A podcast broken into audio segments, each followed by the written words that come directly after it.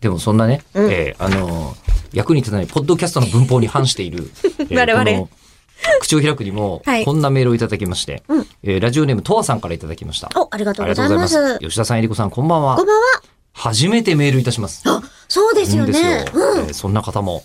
去年の8月から聞き始めて、はい最新回にたどり着いたのでメールしました。ありがとうございます。1月の22日にいただいたメールですけどね。えー聞き始めたきっかけは、アイマス15周年特番のラジオ復活祭で、はあ、えりこさんのラジオを聞いて面白いと思い、あらまあ。そういえば中村さんラジオやってたなと思い出して、探したらこれが出てき ました。うんいいでこすこね出。てきちゃったか。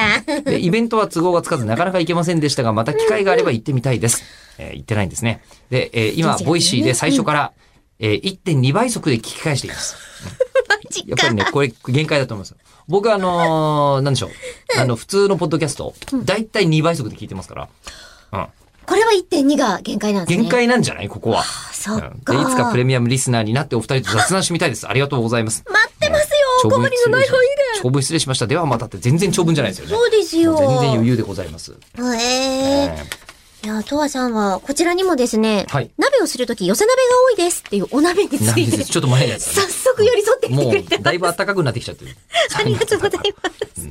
という、おね、方もいらっしゃるんですが、うんうん今度はイベントも行ってみたいって言ってていただいたじゃないですか。はいで、あれだわと思って、ええ本 来、本来。出すべきなのは。うん今、あの、会社に企画書を出してて、はい始まんのかな、4月ぐらいに。うん。あなんか、あの、謎の人見つけて、はい。うん。あ、クラブハウスで見つけたの。